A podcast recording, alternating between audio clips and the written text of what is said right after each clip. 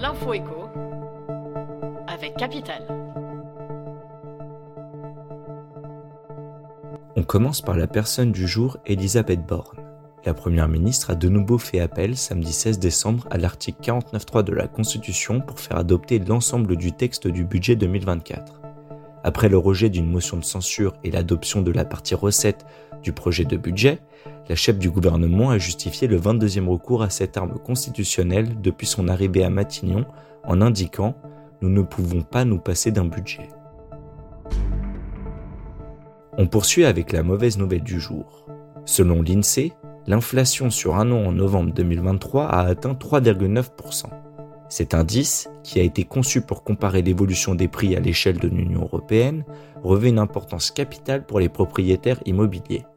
En effet, il détermine chaque année la revalorisation des valeurs locatives cadastrales des logements par les pouvoirs publics. Concrètement, cela signifie qu'en 2024, la taxe foncière augmentera d'au moins 3,9% pour l'ensemble des propriétaires immobiliers.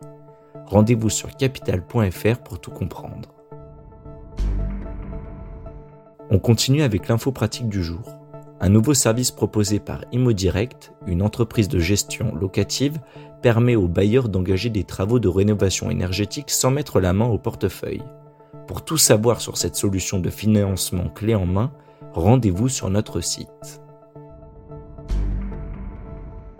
Et pour finir, le chiffre du jour le taux d'intérêt du LEP, le livret d'épargne populaire, devrait plonger le 1er février 2024, date de la prochaine revalorisation du rendement de ce LEP.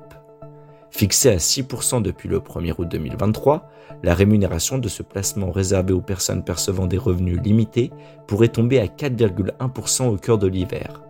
Si rien n'est officiel, Capital.fr vous décrit la méthode de calcul sur son site. C'était l'info écho avec Capital.